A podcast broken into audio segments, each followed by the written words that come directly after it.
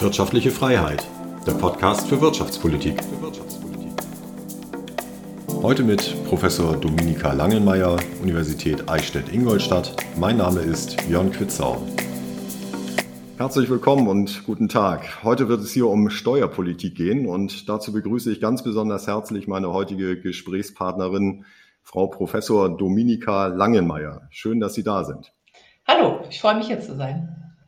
Ja, Sie sind äh, Professorin für Volkswirtschaft, insbesondere für Finanzwissenschaft. Und das heißt jetzt nicht, dass Sie sich, äh, wie man glauben könnte, mit Finanzmärkten und Börsen insbesondere beschäftigen, sondern mit Staatsfinanzen, richtig? Genau, ja. Ja, zudem sind Sie Mitglied des wissenschaftlichen Beirates beim Bundesfinanzministerium. Das heißt, Sie schreiben an den Gutachten und Stellungnahmen mit, bei denen es um ja, steuerpolitische Fragen geht und um die Staatsausgaben. Jetzt haben wir ja eine Krise, die die nächste jagt und äh, diese Krisen kosten alle viel Geld. Das gilt auch und insbesondere für den Staat. Und da der Staat vieles auf Kredit finanziert, drängt sich die Frage auf, wo das Geld eigentlich herkommen soll, mit dem die Kredite dann irgendwann mal zurückgezahlt werden können. Und damit sind wir äh, beim Thema Steuerpolitik. Zwei Steuern sind da besonders im Gespräch und äh, mit beiden hat sich der wissenschaftliche Beirat beschäftigt. Das sind äh, einmal die Vermögensteuer und die sogenannte Übergewinnsteuer. Mögen Sie einmal ganz kurz zum Einstieg sagen, äh, wie das aussieht? Haben Sie da intensiv dran mitgearbeitet? Das sind ja große Beraterstäbe, ich weiß nicht, 20, 30 mhm. Personen sind das. Arbeiten alle gleichberechtigt mit oder gibt es da so Schwerpunktthemen, die ja der einzelne Experte dann oder die einzelne Expertin übernimmt? Ja, es läuft schon so ab, dass sich Subgruppen bilden, die dann so einen ersten Entwurf für so ein Gutachten wirklich auch ausformulieren, das dann immer wieder in der großen Runde diskutiert wird. Ziel ist schon, dass das Gutachten am Ende so die Meinung der großen Runde widerspiegelt, aber es gibt immer Personen, die federführend bei den einzelnen Gutachten sind. Und an dem Übergewinnsteuergutachten war ich auch in dieser Gruppe, die da tatsächlich mitformuliert und mitgeschrieben hat. Ja, die gesellschaftliche Stimmung ist ja klar. Nicht? Also äh, die Krisengewinne oder sogenannten Übergewinne die sind unmoralisch und äh, sie sind in den Augen vieler unanständig. Das heißt also, wenn Unternehmen die Krise nutzen, um Gewinne zu machen, dann ist das irgendwie gesellschaftlich äh, verpönt. Und so eine Übergewinnsteuer scheint für viele dementsprechend ja das richtige Mittel zu sein. Gestern gerade war es auch Thema wieder in der Talkshow von Maybrit Illner. Ne? Da hat ausgerechnet ein Ökonom für die Übergewinnsteuer Partei ergriffen. Nun ist der wissenschaftliche Beirat in dem Gutachten ja zu einem anderen Ergebnis gekommen. Trotzdem, jetzt haben gerade die fünf großen Ölkonzerne ihre Gewinne für 2022 vermeldet mhm. und äh, es sind insgesamt 195 Milliarden US-Dollar geworden. Wundert es Sie, dass äh, angesichts solcher Zahlen eine Übergewinnsteuer ja, weitgehend salonfähig geworden ist? Ich glaube, das ist überhaupt nicht überraschend. Wie Sie sagen, wir, wir haben diese Krisen, wir haben den Finanzierungsbedarf dahinter und der Gedanke, dass man gerade diejenigen, die von der Krise auch noch profitieren, zur Finanzierung heranzieht, ist ja vollkommen naheliegend. Also insofern kann ich das gut nachvollziehen. Und Sie haben das Statement von Jens Südekum gestern angesprochen. Ich glaube, auch aus so einer ganz naiven ökonomischen Sicht, wenn man so ein bisschen wirtschaftswissenschaftliches Wissen hat, aber vielleicht nicht so richtig tief in dem Thema drin ist, erscheint das erstmal ganz effizient. Übergewinne sind ökonomisch, wenn man sagen, eine ökonomische Rente, ein Gewinn, der ohne eigenes Zutun, ohne eigene Planung und Investitionen entstanden ist. Kann man jetzt darüber diskutieren, ob das jetzt bei den Ölkonzernen so der Fall ist. Aber selbst wenn man das annimmt, dann würde man erstmal sagen, dass man diesen Gewinn einmal besteuern kann, ohne dass das Verhaltensauswirkungen hat. Das wäre jetzt so die Art, wie man das in dem ersten Semester unterrichtet. Aber die Welt ist halt ein bisschen komplizierter, wie wir jetzt vielleicht in der Erstsemesterveranstaltung vermitteln würden. Ne? Also deswegen dauert ja das Studium dann auch ein paar Semester mehr. Ne? Genau. Und wenn wir ein, also einmal würde jeder zustimmen, kann man nachträglich alle Gewinne wegnehmen und es passiert nichts, wenn man wirklich glaubhaft sagen kann, wir machen das ein einziges Mal und es passiert niemals wieder.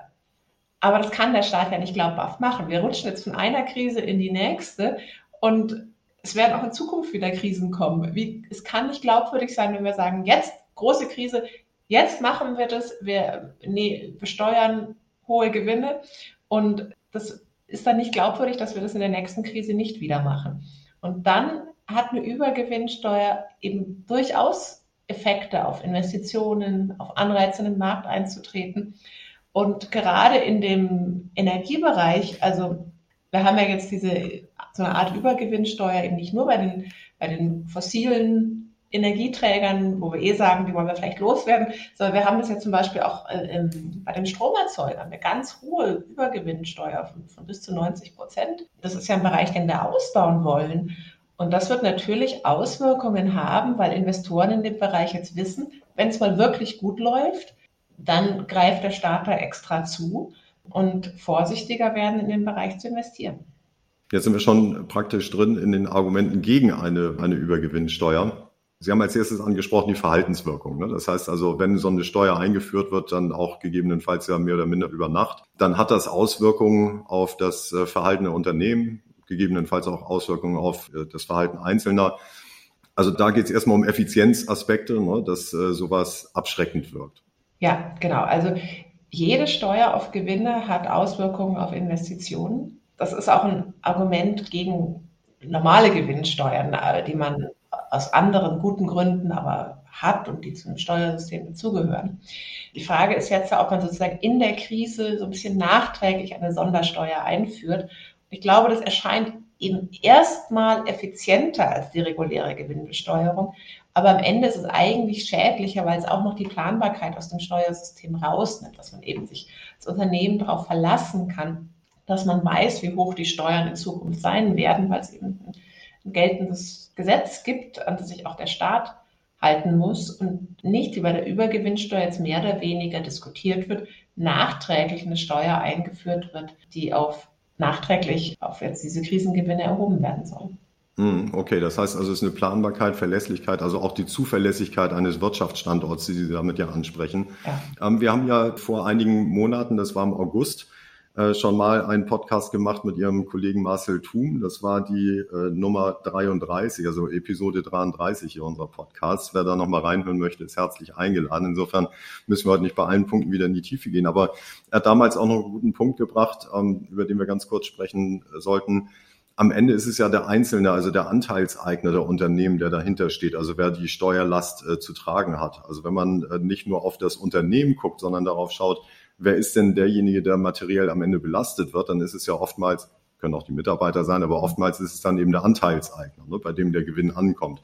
Der wiederum unterliegt dann ja auch der Einkommensteuer. Das heißt also, da ist, äh, ist ja ohnehin schon äh, der steuerliche Zugriff da. Nicht? Also bei der Übergewinnsteuer wird immer so getan, als würden diese Übergewinne eigentlich gar nicht besteuert werden. Aber tatsächlich greift der Staat ja ohnehin permanent auf Gewinnentstehung zu. Ja, also ich glaube, da, ähm, wenn wir, also bei einer Kapitalgesellschaft, äh, also klar, die ausgeschütteten Gewinne werden nochmal beim Anteilseigner besteuert, aber es gibt ja auch ganz direkt eine Körperschaftssteuer und eine Gewerbesteuer in Deutschland, in der Summe ungefähr so 30 Prozent die auf alle Fälle an den Staat gehen, von den regulären Gewinnen, aber eben auch von den, den Übergewinnen. Also der Staat ist da auf alle Fälle bereits beteiligt.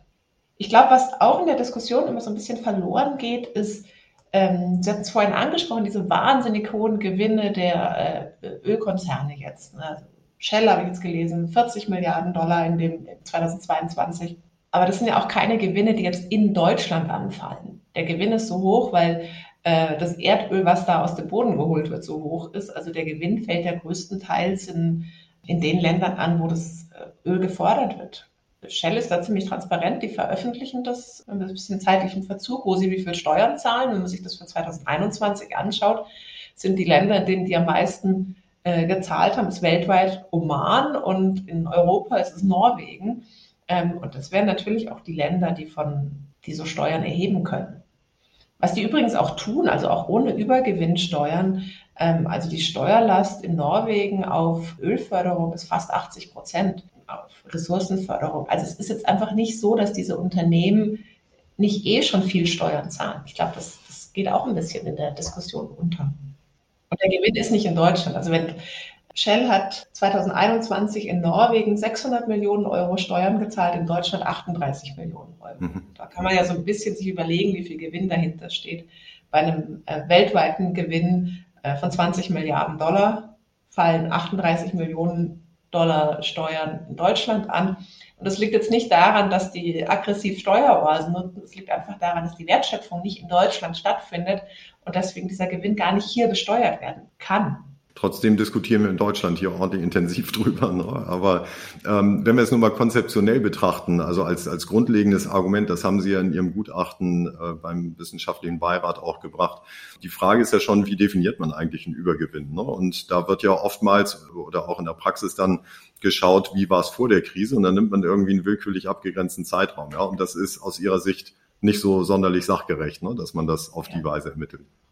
Ja, genau. Also das eine der Hauptarten, wie das gemacht wird, wie es jetzt auch bei den Energieunternehmen gemacht wird, ist, dass man diesen Referenzzeitraum nimmt und dann sagt, ähm, vielleicht sogar ein bisschen mehr ist okay und was drüber liegt, ist ein Übergewinn. Also bei den, bei den Energieunternehmen nimmt man jetzt den Durchschnittsgewinn der Jahre 2018 bis 2021. Da ist zum Beispiel das Pandemiejahr 2020 drin, in dem die Ölkonzerne größtenteils Rekordverluste gemacht haben wenn man da jetzt einen anderen Zeitraum nehmen würde, würde das ganz anders aussehen. Ne? Also so 2011 bis 2014 oder so waren die Ölpreise schon mal sehr hoch, da waren die auch ziemlich profitabel.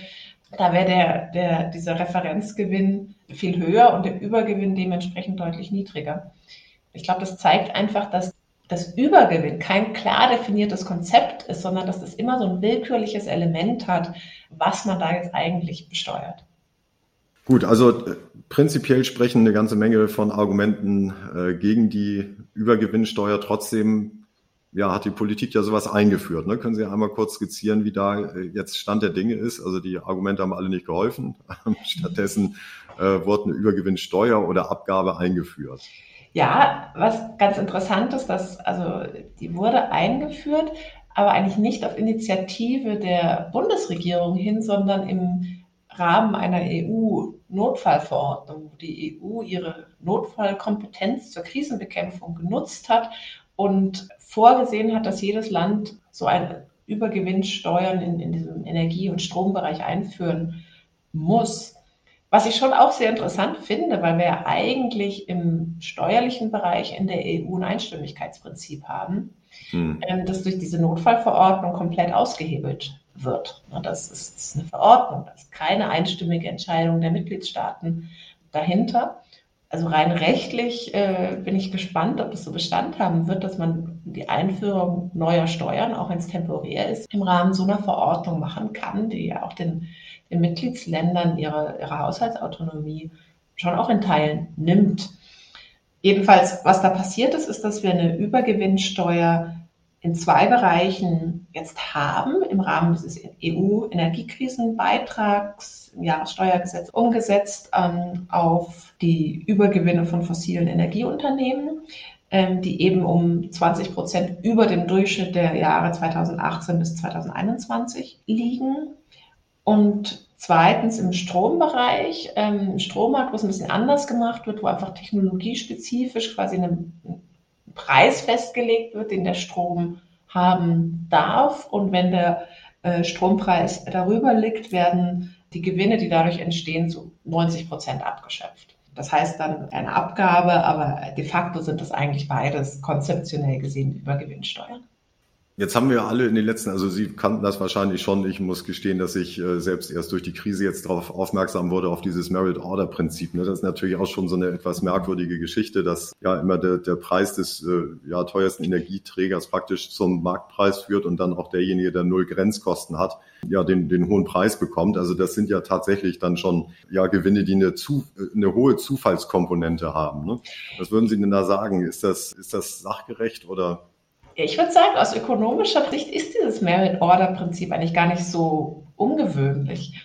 Weil äh, wenn man sich überlegt, wie auf einem normal anderen Markt der Preis gefunden wird, ist es auch immer so, dass die, der Anbieter mit den höchsten Grenzkosten eben den Marktpreis bestimmt und der mit diejenigen mit niedrigeren, die zu niedrigeren Kosten produzieren können, aber zu einem ein einheitliches Gut auf einem einheitlichen Markt verkaufen, höhere Gewinne machen. Das ist eigentlich was, was wir in allen Märkten haben und wo wir eigentlich normalerweise nicht von Übergewinnen sprechen oder davon, dass es das irgendwie nicht in Ordnung ist, sondern da sagen wir, wenn das Unternehmen effizienter produziert als die anderen, ist ja gut. Also wir wollen ja, dass die Unternehmen in die Richtung investieren und dadurch eben alle produktiver werden. Also eigentlich das, was in der Mikroökonomie, also für alle, die mal Ökonomie studiert haben, was, was Konsumentenrente und Produzentenrente genau. ist. Ne? Also das heißt also, eigentlich geht es ja darum, das zu maximieren, ja. ne? dass möglichst viel Konsumentenrente da ist und Produzentenrente, aber in dem Fall wird es dann irgendwie anrüchig. Ne? Genau, also ich glaube, was das Besondere auf dem Strommarkt ist, was vielleicht von alleine nicht so entstehen würde, ist, dass es ein Marktpreis ist. Das sehe ich eigentlich eher als den staatlichen Eingriff, als dieses Merit-Order-Prinzip. Ökonomisch einfach ein Marktgleichgewicht abbildet. Was wir da festlegen, ist, dass es ein Marktpreis ist, äh, dass der Strompreis in Norddeutschland, wo es viel Windkraft gibt, der gleiche ist wie in Süddeutschland, wo es vielleicht weniger Windkraft gibt und weniger Strom gibt, der mit Nullgrenzkosten produziert wird. Ja, darüber könnte, also das ist ökonomisch, aus der ökonomischen Sicht eigentlich der, der interessante Punkt. Mhm. Also was mich äh, interessiert oder was ich an der Diskussion interessant finde, es wird immer auf diese Zufälle äh, abgestellt. Ne? Und ich will jetzt nicht hier die eine Besprechung der Elner-Sendung gestern machen, aber auch da ging es dann wieder darum, wenn jemand nichts tun muss dafür, also wenn es ein Zufall ist, dann ist das doch wohl selbstverständlich, dass man da was äh, ja, besteuern muss. Aber wenn man mal auf das normale, reguläre Wirtschaftsleben guckt, das Leben ist doch permanent äh, bestimmt von Zufällen. Also ganz, ganz viele Einkommen werden doch auch über Zufallselemente entstehen. Und da kümmert sich das Steuerrecht ja sonst auch nicht drum. Ne? Also was weiß ich, mein, mein Standardbeispiel ist immer äh, ein Fußballspieler. Ne? Nehmen wir Lionel Messi, ne? wenn der nur im Stadion spielen könnte, dann würde er nur das verdienen, was die Leute ins Stadion tragen. Dadurch, dass äh, aber das Fernsehen das übertragen kann, gibt es diesen medialen Hebel und der durchs Internet natürlich nochmal viel, viel stärker wirkt. Also der kann gar nichts dafür, dass äh, seine Leistung praktisch bis in den letzten Winkel der Welt übertragen wird. Also ist eigentlich ein Zufallsgewinn für ihn, ne? denn er hat das ja nicht angestoßen, dass äh, wir jetzt plötzlich das Internet haben. Ne? Ja. Also da macht man überall, äh, also macht man nichts raus, sondern sagt, also das ist mit dem, ja, mit dem progressiven Steuersystem im Prinzip abgegolten. Ne? Ja, und das ist Zufall hat ja immer zwei Seiten. Es gibt das, also das Internet- und Messi-Beispiel. Der Zufall kann aber auch sein, dass der äh, blöd stolpert und sich das Kreuzband reißt und monatelang nicht spielen kann und dementsprechend Verdienstausfälle hat. Das ist ja die Kehrseite davon. Es gibt immer gut laufende Perioden und schlecht laufende Perioden und Unsicherheit. Und in keiner Branche wird man immer exakt vorhersehen können, was die Zukunft bringt, aber man bildet halt Erwartungen über Wahrscheinlichkeiten, wie die, wie die Zukunft laufen wird. Und ich wäre selbst bei dem Ukraine-Krieg jetzt nicht so sicher, dass das niemand vorhergesehen hat, können wir durchaus vorstellen, dass manche Investoren in Windkraftanlagen sich 2014 gedacht haben, oh, was Russland da mit der Krim macht. Die Russland ist definitiv kein ähm, verlässlicher Partner mehr. Das wird irgendwann Deutschland auch erkennen müssen und wird von dem russischen Öl und Gas unabhängiger werden müssen. Die haben vielleicht nicht vorhergesehen, was da in dem Extrem passiert, aber es ist jetzt ja nicht so, dass das völlig out of the blue war. Also, dass, dass Russland nicht zuverlässig ist, das konnte man durchaus absehen und da konnten Investoren auch durchaus darauf reagieren. Also insofern finde ich jetzt auch das Argument, dass das alles zufällige Gewinne sind und vielleicht waren die Investoren nicht so blöd wie manche Politiker und haben das durchaus eingeplant. Gut, okay. Dann äh, letzte Frage zu diesem Komplex äh, Übergewinnsteuer. Ein Argument, das ich persönlich äh, nicht so ganz verkehrt finde, ist ja, dass Gewinne privatisiert werden und Verluste sozialisiert werden. Ne? Wir haben das ja jetzt auch gesehen bei der Rettung von Gasversorgern. Im Zweifel äh, kommt dann der Staat und nimmt Steuergeld und äh, rettet damit das Unternehmen, Arbeitsplätze etc. Ja, kann man dann sagen, also wenn er das auf der einen Seite macht, dann wäre es ja eigentlich ein symmetrisches Verhalten, dass er auch bei denjenigen, die eben von so einer Krise profitieren, dass er da kräftig reingeht. Was halten Sie von dem Argument? Ja, also ich glaube, die Verbindung ist, ist absolut richtig zu ziehen. Ich würde die aber eher auf der Ebene des einzelnen Unternehmens sehen. Also wenn man einsteigt, wenn man ein einzelnes Unternehmen rettet, ist, glaube ich, auch die elegantere Möglichkeit, das durch einen Staatseinstieg zu retten, dass es sozusagen der Staat wirklich Anteile erwirbt und dann auch, wenn es wieder besser wird, äh, von den Gewinnen profitiert. Das sollte aber auch, also genauso wie Gewinne für unternehmerische Anreize notwendig sind, sind auch Verluste notwendig und notwendige Signale. Also dieses Sozialisieren von Verlusten muss was sein, was eine absolute Ausnahme ist, was in, in Krisen passiert, wo wirklich gesamtwirtschaftlich Probleme auftreten, wenn es nicht passiert, wie es jetzt bei Uniper und der, der, ja, den Gaslieferungen, der Gasversorgung, man es, glaube ich, schon rechtfertigen konnte bisschen anders ist es jetzt, also in der Pandemie wurde das ja auch gemacht. Zumindest kann man vielleicht auch anders rechtfertigen, wenn die Verluste jetzt direkt auch durch staatliche Eingriffe, durch Lockdowns ähm, ausgelöst wurden. Ich würde trotzdem niemals sagen, dass es richtig war, dass der Staat da quasi den Umsatz des Vorjahres ersetzt hat, weil auch ohne staatlichen Lockdown wären mitten in der Pandemie die Leute nicht mehr ins Restaurant gegangen. Aber ich glaube, der, die, die Lehre daraus ist eher, dass der Staat mit diesem Sozialisieren der Verluste auch sehr vorsichtig sein sollte und nicht, dass wir jetzt das quasi so als Einstieg in eine also übertrieben gesagt, den Sozialismus nehmen, wir übernehmen die Verluste und wir äh, erheben eine Übergewinnsteuer oder immer höhere Steuern auf Gewinne. Also wir sind gut damit gefahren, dass eben Gewinne und Verluste Anreize für Unternehmen setzen und, und dadurch unsere Wirtschaft wächst und stark wird und sich verändert. Okay, also klare Aussage, die Rettungseinsätze sollten minimiert werden auf äh, die Fälle, wo dann tatsächlich, also im Bankensektor hat man immer gesagt, too big to fail, ne? also die sind zu groß, um äh, fallen gelassen zu werden. So ist das in der regulären Wirtschaft dann eben auch. Also wenn so jemand wie ein Gasversorger pleite geht, dann hat es eben Folgewirkungen, die nicht auf dieses Unternehmen oder gegebenenfalls die Branche beschränkt sind, sondern gesamtwirtschaftliche Folgen haben. Ja. Gut. Sehr schön. So, dann wollen wir noch eine zweite Steuer anfassen, ähm, die immer wieder aus, äh, ja, aus der Tasche gezogen wird, wenn irgendwo Geld benötigt wird oder jemand vermutet, dass Geld benötigt wird. Das ist die Vermögenssteuer. Die ist ja nun lange ausgesetzt, seit den 90er Jahren, nicht abgeschafft, aber ausgesetzt, wird nicht mehr erhoben. Und trotzdem gibt es immer wieder während der Pandemie, auch jetzt, ja, den Ansatz, wir müssen einfach das Vermögen besteuern. Da ist der wissenschaftliche Beirat, glaube ich, auch nicht ganz so begeistert. Ne? Mögen Sie da mal so die wesentlichen Argumente bringen? Also was für eine Vermögensteuer spricht, das ist, glaube ich, klar. Das wird ja auch äh, öffentlich immer diskutiert. Insofern geht es jetzt hier eher um die Gegenargumente, warum es eben doch bei differenzierter Analyse ja nicht die beste Idee ist. Was sagen Sie dazu? Also ich würde zwei Hauptgegenargumente sehen.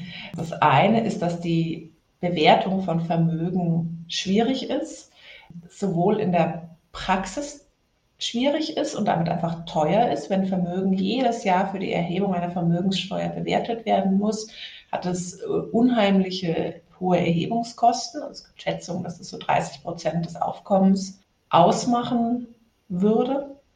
Ähm, das macht die Steuer einfach ineffizient. Es geht aber auch um konzeptionelle Punkte, wenn es um die Bewertung von Vermögen geht. Ähm, was ist denn, ich bin Professorin verbeamtet, das heißt, man hat so gewisses Vermögen in Form von Pensionsansprüchen. Die, so würde man die jetzt mitbesteuern, weil die irgendwie Vermögen sind, oder würde man das rauslassen? Was ist mit Rentenansprüchen?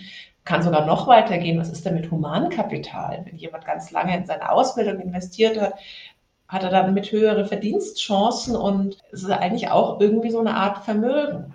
Ähm, man hat ja auch investiert, indem man nicht gearbeitet hat, sondern vielleicht studiert hat. Das ist, also das sozusagen klar und fair zu definieren, ist, ist auch konzeptionell gar nicht so einfach von, dem, von der praktischen Umsetzung jetzt, jetzt mal abgesehen. Das ist der eine Punkt. Der andere Punkt ist, auch hier ist es eine Steuer, die, die sehr starke Ausweichreaktionen hat. Da ist gerade jetzt im, im, Dezember letzten Jahres eine Studie rausgekommen, sehr gut veröffentlicht, American Economic Journal, Economic Policy ist eines unserer top äh, internationalen Fachzeitschriften. Marius Brühlhardt und Co-Autoren, die schauen sich die Schweiz an, die eine Vermögenssteuer hat. Und die schauen sich das Senkungen der Vermögenssteuer an, also andersrum als das, worüber wir jetzt diskutieren. Und das Hauptergebnis ist, dass ein 1 Prozentpunkt niedrigerer Steuersatz bei der Vermögenssteuer zu 43 Prozent mehr steuerbaren Vermögen sechs Jahre später führt. Also ein Prozentpunkt Steuersatzänderung, 43 Prozent Änderung des Vermögens. Also das macht schon mal klar, der Verhaltenseffekt von der Vermögenssteuer, sei es durch Ausweichreaktion, sei es durch Kapitalflucht, ist riesig. Also es ist nicht so, dass man da irgendwie die Reichen so ein bisschen belasten kann, aber das jetzt keinen Einfluss auf irgendwas hätte. Die machen in dem Papier auch noch so ein bisschen, versuchen sie genauer herauszufinden, woher das kommt. Die sagen, ungefähr ein Viertel von dem Effekt ist Mobilität. Die Leute ziehen um ins Ausland, in andere Kantone. Ein Viertel ist durch veränderte Hauspreise, dass ähm, Häuser unattraktiver werden, wenn man daraus Vermögenssteuer zahlen muss, weil man die nicht gut hinterziehen kann, wenn man das Haus da hat. Das ist sehr transparent. Und die sagen, ganz viel ist auch Hinterziehung und weniger Investitionen. Das lässt sich jetzt ökonomisch schlecht trennen. Aber ich habe das jetzt erzählt von der Studie, weil ich das super spannend fand, dass dieser Effekt so riesengroß mhm. ist. Ähm, und ich glaube, das muss einem einfach bewusst sein. Die Vermögenssteuer ist eine super ineffiziente Steuer, sowohl was die, die wirklichen praktischen Erhebungskosten und Bewertungskosten angeht, als auch aus dieser ökonomischen Effizienzperspektive, dass sie eben sehr große Verhaltensimplikationen hat. Ja, die Studie, die Sie gerade zitieren, die bestätigt ja das oder, geht in die ähnliche Richtung äh, wie das Gutachten des IFO-Instituts. Ich glaube, das war 2017. Ähm, auch die sind ja zu dem Ergebnis gekommen, dass die gesamtwirtschaftlichen Folgen eigentlich negativ sind, damit auch die fiskalischen Folgen. Und das ist ja was, was komplett gegen die Intuition spricht. Eigentlich denkt man ja, oder das ist ja die Hoffnung, äh, wenn man die Vermögen besteuert, dass mehr Geld reinkommt. Ähm, aber das ist nur das, was sichtbar ist. Ne? Und das, was abfließt, was an anderer Stelle ja. aus, ausfällt an äh, Steuereinnahmen, das ist eben nicht sichtbar oder wird dem nicht zugeordnet. Ne? Ja, genau. Also ich glaube, das war bei dieser IFO-Studie. Klar, das ist eine Simulation, da gehen immer viele Annahmen rein. Da gibt es ja keine Vermögenssteuer hier mehr, die man sich da anschauen kann. Aber ich glaube, da war eben auch das Hauptargument, dass durch so Ausweichreaktionen, die ja gerade diese Schweizer Studie jetzt auch bestätigt, ähm, auch einfach Steuerbemessungsgrundlage für andere Steuern wegfällt. Wenn die Unternehmen oder Unternehmer deswegen ins Ausland umziehen, um der Vermögenssteuer auszuweichen, dann zahlen die auch keine Einkommenssteuer mehr oder die Unternehmen keine Körperschaftssteuer mehr. Und auch da gibt es dann eben Mindereinnahmen und die können diesen, das positive Steueraufkommen aus der Vermögenssteuer durchaus auch überkompensieren. Wahrscheinlich ist der Grund, oder, oder diejenigen, die eine Vermögensteuer fordern, die sind ja oftmals dann auch für äh, globale Steuerharmonisierung. Nicht? Vielleicht haben wir selber schon durchschaut, ähm, dass diese Ausweichreaktionen die Rechnung relativ schnell kaputt machen. Ne? Aber eine globale oder zumindest eine überregionale Steuerharmonisierung ist dann auch nicht so wahrscheinlich, dass sowas kommt. Ne? Naja, also ich glaube, wir haben jetzt ähm, bei der Körperschaftssteuer mit diesem Pillar 2 Mindeststeuerprozess gesehen, wie schwierig das ist. Ähm, da scheint es jetzt zumindest auf diesem Niveau äh, zu kommen. Aber ich, also ich glaube, der, der Prozess hat jetzt auch gezeigt, dass es eben wirklich schwierig ist und dass eine deutlich weitreichendere Vereinheitlichung bei anderen Steuern, noch dazu bei einer Vermögenssteuer, die, also Norwegen hat eine, die Schweiz hat eine, aber es sind ganz wenig Länder, die die noch, noch erheben. Was ja auch schon was heißt, dass die allermeisten Länder das abgeschafft haben. Also es sollte einem ja vielleicht auch eine Lehre sein, dass es keine so gute Idee ist. Hm. Also was mir gerade einfällt äh, beim Thema Steuerharmonisierung, ich bin 2001 äh, zur Deutschen Bank nach Frankfurt gegangen und da war eins meiner ersten äh, Projekte oder mein, eines meiner ersten Themen, dass ich in so eine Projektgruppe reingekommen bin, Vereinheitlichung der Steuerbemessungsgrundlage bei der Körperschaftssteuer in Europa. Ich glaube, das ist bis heute nicht durch. Ne? Also damals wirkte das so, als wäre man kurz vom Durchbruch und der Durchbruch ist, glaube ich, bis heute nicht gekommen. Ja, da gibt's, gibt's, äh, gab es immer mal wieder neue Initiativen der EU-Kommission, dass man da die, ähm, ja. die Bemessungsgrundlage vereinheitlicht und mit so einer Formel aufteilt. Ähm, jetzt mit der Mindeststeuer brauchen wir ja eine, eine vereinheitlichte Bemessungsgrundlage, um diesen Mindeststeuersatz zu errechnen. Da gibt es auch wieder eine neue Initiative der EU, das doch vielleicht ein bisschen auszuweiten, aber das ist nie weit gekommen und ich, also wenn man gesehen hat, wie schwer dieser Mindeststeuerprozess war, sogar nachdem es den OECD-Beschluss war, das jetzt auch in der EU durchzusetzen, ähm, sehe ich da nicht so wahnsinnig viel Potenzial, das, das deutlich zu vereinheitlichen. Okay. Ein Punkt würde ich bei der äh, Vermögensteuer gerne noch machen, ähm, weil ich habe den Eindruck, dass da in der Öffentlichkeit ein falsches Bild vorherrscht. Also da glauben wohl die meisten Leute, dass vermögende Leute ihr Geld einfach auf dem Konto rumliegen haben. Und wenn man dann eine Vermögensteuer einführt, dann heben die das Geld ab und überweisen es ans Finanzamt und dann ist das Thema durch. Das ist ja gar nicht so. Also gerade die Vermögenden, die haben ihr Geld ja meistens gebunden in Immobilien oder in Unternehmen. Ja. Das heißt also, wenn diese, diese Substanz besteuert würde, dann wird ja ein erheblicher Liquidations- äh, oder Liquidierungsdruck auftreten. Das ist ja auch nicht zu vernachlässigen, wenn man darüber nachdenkt, eine Vermögensteuer einzuführen. Ja, oder es zeigt auf der anderen Seite auch, dass es vielleicht auch sinnvoller ist, über diese einzelnen Bereiche nachzudenken. Ne? Dass einfach Steuern auf Unternehmen haben starke Auswirkungen auf Investitionen. Wir haben jetzt eh in internationalen Vergleichen relativ hohen Steuersatz auf Gewinne. Also es ist, glaube ich, schwer zu rechtfertigen, warum es gerade die Unternehmen noch stärker belasten sollte. Bei den Immobilien haben wir eine Grundsteuer, ähm, über die, an der wir jetzt eh viel rumgedreht haben. Aber also wenn das Ziel ist, äh, das stärker zu belasten, dann muss, muss man nicht eine Vermögenssteuer neu einführen, dann kann man auch über eine höhere Grundsteuer nachdenken. ich glaube, das macht es aber für die, also auch in der Diskussion ein bisschen konkreter, wovon man da eigentlich redet und was da eigentlich besteuert werden soll. wenn Sie sagen, eine höhere Grundsteuer, halten Sie meistens ganz andere Reaktionen, als wenn es um eine hohe Vermögenssteuer geht. Hm. Weil ganz viele Leute, die vielleicht ein Haus haben, sich aber nicht als sonderlich vermögend sehen, ähm, die sehen dann auf einmal, hoppala, also das, das muss ich ja auch doch zahlen und das hat Nachteile. Und das ähm, verändert die Diskussion auch ein bisschen, weil es eben das konkreter macht.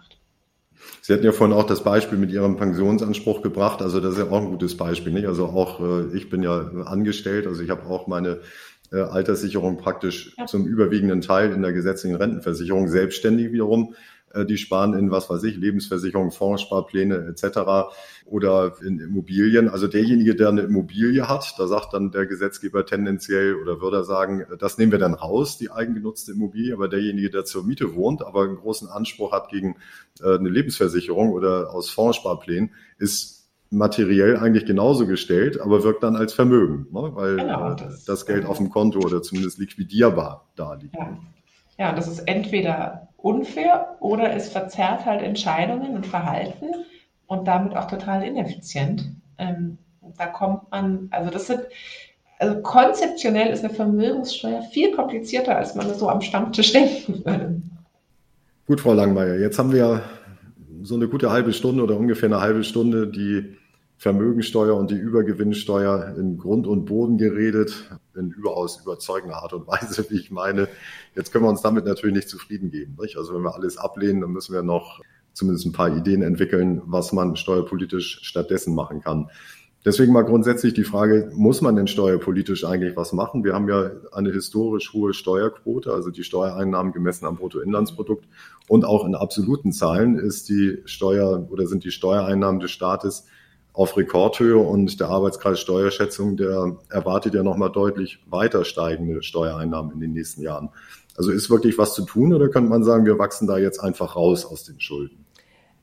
Das stimmt, aber wir stehen natürlich auch Ausgabenbedarfen gegenüber, die wir in der Vergangenheit nicht so hatten und die auch ein, ein historisches Niveau haben. Das reicht ja von dem äh, Klimawandel über die Bundeswehr hin zur Digitalisierung. Also das sind ganz, ganz vielen Bedarfen Handlungsbedarf und darum denke ich schon, dass es Sinn macht, über zusätzliche Finanzquellen nachzudenken. Ob das jetzt wirklich Steuererhöhungen heißen muss, äh, weiß ich nicht, würde ich jetzt nicht sofort unterschreiben. Aber ich glaube, muss, man muss schon darüber nachdenken, wie man diese Investitionen, die einfach notwendig sind, finanzieren kann. Und der Bedarf ist insbesondere auch deshalb da, weil äh, die Schuldenbremse, wenn sie denn eingehalten wird, dem Staat ja einige Fesseln anlegt. Das heißt also, ja, die einfache, der einfache Ausweg, einfach höhere Kredite aufzunehmen, der ist zumindest äh, zum guten Teil ja versperrt durch die Schuldenbremse.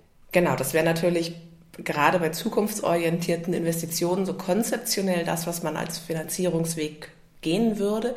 Jetzt hat sich die Politik da aber aus gutem Grund selbst Regeln gegeben und die stehen jetzt nun mal im Grundgesetz. Also müssen wir, glaube ich, jetzt auch einfach mal nachdenken, was gegeben diesen Regeln sinnvolle Politikmaßnahmen sein können. Okay, also die Vermögensteuer ist es nicht, die Übergewinnsteuer ist es nicht, die Zufallsgewinnabschöpfung ist es nicht, ähm, allgemeine Steuererhöhungen sind es nicht. Was bleibt übrig? Wo würden Sie Potenzial sehen? Also ich, ein Punkt, über den man, glaube ich, nachdenken sollte, wäre der Abbau von Steuersubventionen. Das ist sicherlich auch nichts, was einfach ist, weil all diese Subventionen ähm, mit gutem Grund eingeführt worden sind, größtenteils auch Abzugsmöglichkeiten, ermäßigte Steuersätze. Aber gerade auch unter den umwelt- und klimapolitischen Gesichtspunkt gibt es da durchaus einige Bereiche, in denen man angreifen könnte. Also das Umweltbundesamt hat das vor ein paar Jahren mal ermittelt. Die sind äh, zu dem Schluss gekommen, dass Deutschland jedes Jahr 65 Milliarden Euro für umweltschädliche Subventionen ausgibt. Und das wäre doch durchaus mal ein Ansatzpunkt, wo vielleicht Geld zu holen ist und man gleichzeitig schon den, äh, in eines dieser Ziele eben etwas erreichen kann. Hm, und umweltschädlich heißt in dem Zusammenhang nicht, dass man das bewusst gemacht hat, sondern dass die Steuersubventionen, die da sind, dass die praktisch äh, als Nebeneffekt aber das Klima schädigen. Ne? Also so genau, das also das, auch das ist nichts, wo man jetzt sagt, super, da werden alle Hurra schreien. Ähm, also auf dieser Liste ist einer der größten Posten ist zum Beispiel die Pendlerpauschale. Die kostet uns im Jahr ungefähr 6 Milliarden Euro. Die ist unter klimapolitischen Gesichtspunkten, auch vielleicht unter Biodiversitätsgesichtspunkten, weil sie den Flächenverbrauch erhöht, sicherlich nicht optimal, aber es ist natürlich politisch nicht leicht, sowas abzuschaffen. Ja, gutes Stichwort, weil äh, die Steuersubventionen sind ja schon lange hoch. Wir haben ja einmal den Subventionsbericht der Bundesregierung, dann gibt's noch den etwas breiteren Subventionsbericht aus Kiel, also das Kieler Institut für Weltwirtschaft. Ich habe nochmal nachgeguckt, für 2020 waren das 67,5 Milliarden, die dort ermittelt wurden an Steuersubventionen. Dort wird schon immer gefordert, dass die Subventionen abgebaut werden müssen, aber da gibt es dieses politökonomische Problem, dass das eben, wie Sie eben geschildert haben, für die Pendlerpauschale, es gibt immer Betroffene, ne, die dann immer diese ja. Subventionen nicht hergeben möchten. Und es wird nicht darauf geguckt, dass im Gegenzug ja die äh, Steuer entweder allgemein gesenkt werden könnte oder zumindest auf eine weitere Steuererhöhung verzichtet werden könnte. Das ist also wahrscheinlich das Hauptproblem ne, bei den Steuersubventionen, dass die Interessengruppen ja Widerstand leisten und dass die Politiker im Voraus einen Gehorsam dann gar keine Lust haben, das Thema wirklich anzugehen. Ja, genau. Also das ist eben dadurch, dass es relativ, also relativ klar ist, wer davon betroffen ist, sind die Betroffenen oft da politisch viel aktiver als bei einer allgemeinen Steuererhöhung. Wenn man jetzt sagen würde, man setzt den Mehrwertsteuersatz hoch, dann sind alle so ein bisschen betroffen, aber das löst dann teilweise weniger Protest aus als äh, eine spezifische Regel, ähm, keine Ahnung, äh, Diesel für landwirtschaftliche Fahrzeuge teurer zu machen. Dann gibt es eine ganz klare Gruppe, die sich benachteiligt fühlt und der politische Aufschrei ist viel größer. Gut, das heißt also in jedem Fall sind dicke Bretter zu bohren. Dann würde ich jetzt zum Abschluss des Gesprächs noch einmal das Hauptargument versuchen herauszufinden, dass gegen die ähm, Übergewinnsteuer beziehungsweise Abschöpfung von Zufallsgewinnen gesprochen hat. Ich habe aus unserem Gesprächsverlauf entnommen, eigentlich ist das größte oder das, das Hauptargument die äh, steuerpolitische Verlässlichkeit, die sinkt. Ne? Also dass man einfach so in einer Notlage, vermeintlichen Notlage jedenfalls ein steuerpolitisches Instrument einführt und so tut, als hätte das keine Nebenwirkungen. Würden, würden Sie auch sagen, das ist so das Hauptargument dagegen oder? Ja, ich denke, das würde ich auch als Hauptargument sehen. Also ich glaube, hinzu kommt noch, dass es nicht nur die Verlässlichkeit wegnimmt, sondern auch so ein Element der Willkür einführt, dass eben jetzt auf mhm. einmal eine politische Entscheidung sind, was sind unerwünschte Krisengewinne, die wir höher besteuern. Und das widerspricht fundamental so den Grundsätzen, die wir sonst im Steuersystem haben. Okay, also ganz klar ein, ein Verstoß gegen die ja, guten steuerpolitischen Prinzipien, die ja über Generationen gewachsen sind. Ähm, und das ist dann was, was doch tatsächlich den Standort auch beschädigen kann, wenn man da äh, so ad hoc Instrumente einfügt. Gut, Frau Langmeier, ganz, ganz herzlichen Dank für das Gespräch. Hat mir viel Spaß gemacht. Gerne, mir auch. Prima, also bis zum nächsten Mal. Wunderbar, bis dann.